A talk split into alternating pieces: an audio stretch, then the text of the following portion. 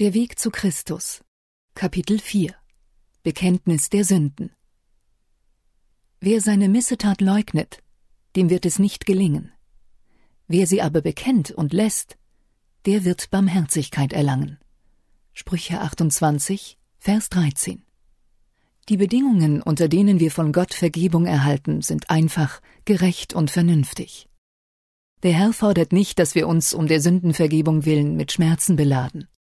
Wir sollen keine langen und beschwerlichen Wallfahrten unternehmen, auch keine quälenden Bußübungen vollziehen, um uns dem Schöpfer Himmels und der Erde zu empfehlen oder damit unsere Sünden abzutragen. Jedem, der seine Sünden bekennt und lässt, soll Gnade zuteil werden. Der Apostel schreibt Bekenne einer dem andern seine Sünden und betet füreinander, dass ihr gesund werdet. Jakobus 5, Vers 16 Bekennet eure Sünden Gott, der sie allein vergeben kann, und eure Fehler einander. Wenn du deinem Freunde oder Nachbarn Verdruss bereitet, ihn vielleicht sogar beleidigt hast, musst du ihm dein Unrecht eingestehen. Seine Pflicht ist es dagegen, dir von Herzen zu verzeihen. Dann musst du von Gott Vergebung erflehen, weil der Bruder, den du beleidigt hast, Gottes Eigentum ist. Hast du dich doch mit der Beleidigung deines Bruders zugleich gegen seinen Schöpfer und Erlöser vergangen. Solch ein Fall wird vor den allein wahren Vermittler, unseren großen hohen Priester, gebracht. Der versucht ist allenthalben gleich wie wir, doch ohne Sünde. Hebräer 4, Vers 15. Er hat Mitleid mit unseren Schwächen und kann uns von aller Ungerechtigkeit heilen. Solche, deren Herzen nicht in Erkenntnis ihrer Schuld vor Gott demütig geworden sind, haben noch nicht die erste Bedingung für die Annahme erfüllt. Wenn wir noch nichts von der Reue, die niemand gereut, erfahren haben, wenn wir noch nicht in der wahren Demut eines geängstigten und gebrochenen Herzens unsere Sünden bekannt und mit Entsetzen von uns gewiesen haben, dann sind wir noch nie ernstlich um Vergebung der Sünden bemüht gewesen. Erst wenn wir aufrichtig den Frieden mit Gott suchen, werden wir ihn finden. Der einzige Grund, weshalb uns noch keine Vergebung unserer Sünden zuteil geworden ist, kann nur der sein, dass wir unsere Herzen nicht demütigen und uns den Bedingungen der göttlichen Wahrheit nicht unterwerfen wollen. Die Heilige Schrift belehrt uns genugsam über diesen Gegenstand.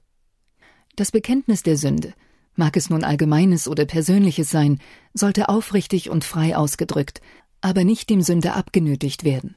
Es darf auch nicht in leichtfertiger und sorgloser Weise erfolgen oder denen abgefordert werden, die noch keine klare Vorstellung von dem entsetzlichen Wesen der Sünde haben.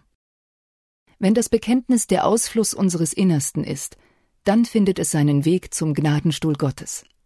Der Psalmsänger drückt es so aus. Der Herr ist nahe bei denen, die zerbrochenen Herzens sind, und hilft denen, die ein zerschlagen Gemüt haben. Psalm 34, Vers 19. Wahres Bekenntnis hat stets ein besonderes Merkmal. Es gesteht die einzelnen Sünden ein. Es gibt solche, die wir nur Gott bringen dürfen, aber auch solche, die wir unseren Mitmenschen bekennen müssen, die durch unsere Lieblosigkeit manches Unrecht erlitten haben. Schließlich gibt es Sünden von allgemeiner Bedeutung. Diese sollten dann ebenso öffentlich bekannt werden. Alle Geständnisse aber sollten bestimmt und deutlich sein und gerade die Sünden bei Namen nennen, deren wir uns schuldig gemacht haben. Zur Zeit Samuels fielen die Kinder Israels von Gott ab. Sie litten unter den Folgen ihrer Sünde, denn sie hatten ihren Glauben an Gott verloren, ihre Erkenntnis seiner Kraft und Weisheit, die Geschicke der Völker zu leiten und das Vertrauen in seine Macht, sein Werk zu verteidigen und hinauszuführen. Sie wandten sich von dem großen Beherrscher des Weltalls ab und sehnten sich nach einer Leitung, wie sie die Völker in ihrer Umgebung hatten. Ehe sie den Frieden wiederfanden, legten sie ein bestimmtes Bekenntnis ab, und zwar mit folgenden Worten. Denn über alle unsere Sünden haben wir auch das Übel getan, dass wir uns einen König erbeten haben. 1. Samuel 12, Vers 19. Diese Sünde war es gerade, die sie eingestehen mussten. Ihre Undankbarkeit lastete schwer auf ihren Herzen und trennte sie von Gott.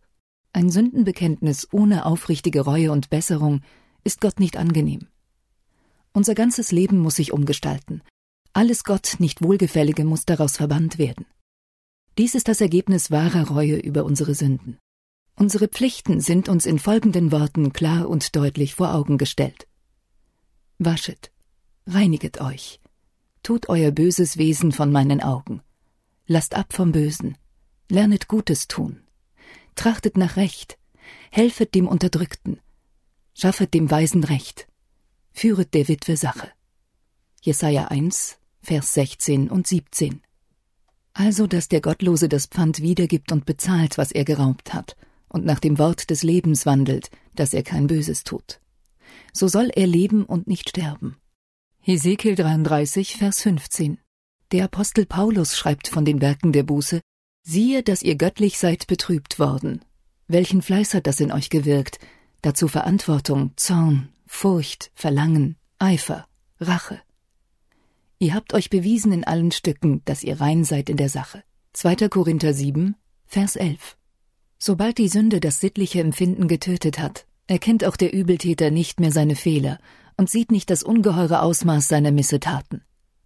Wenn er sich nicht gänzlich dem Einfluss des Heiligen Geistes unterwirft, bleibt er zum Teil blind gegen seine Sünden. Seine Bekenntnisse sind nicht aufrichtig und ernst. Für jede Sünde findet er eine Entschuldigung in seinem Lebensgang und erklärt, dass er sich nicht so vergangen hätte, wenn nicht bestimmte Umstände eingetreten wären. Als Adam und Eva von der verbotenen Frucht gegessen hatten, wurden ihre Herzen mit Scham und Schrecken erfüllt. Ihr erster Gedanke war, wie sie ihre Sünde entschuldigen und dem drohenden Urteil entrinnen könnten. Als der Herr sie nun zur Verantwortung zog, versuchte Adam die Schuld teilweise auf Gott und teilweise auf seine Gefährtin abzuwälzen. Das Weib, das du mir zugestellt hast, gab mir von dem Baum, und ich aß. Das Weib schob die Schuld auf die Schlange mit den Worten Die Schlange betrog mich also, dass ich aß. 1. Mose 3, Vers 12 und 13. In diesem Satz lagen zugleich die Fragen Warum hast du die Schlange geschaffen? Warum hast du sie in das Paradies kommen lassen?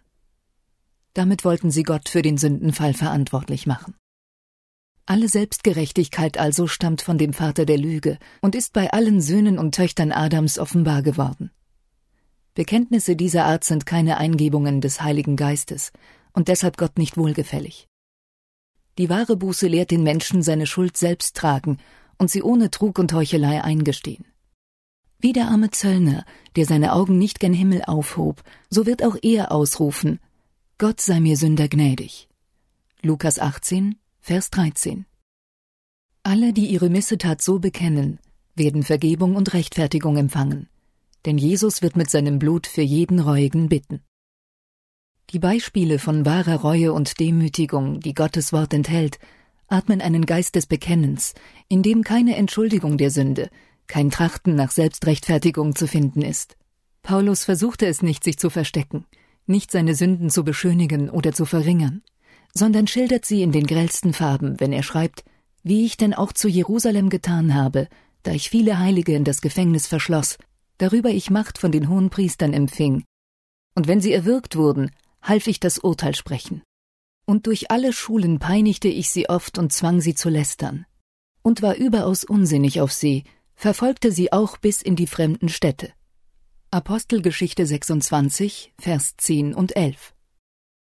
Er zauderte nicht, die Erklärung abzugeben, dass Christus Jesus gekommen ist in die Welt, die Sünder selig zu machen, unter welchen ich der Vornehmste bin. 1. Timotheus 1, Vers 15 Ein demütiges und zerbrochenes Herz, von echter Buße erfüllt, weiß des allwaltenden Liebe und den Wert des Opfers auf Golgatha zu schätzen. Wie nun ein Sohn seine Schuld dem liebenden Vater eingesteht, so bringt ein wahrhaft bußfertiger Mensch seine Sünden Gott. So wir aber unsere Sünden bekennen, so ist er treu und gerecht, dass er uns die Sünden vergibt und reinigt uns von aller Untugend. 1. Johannes 1,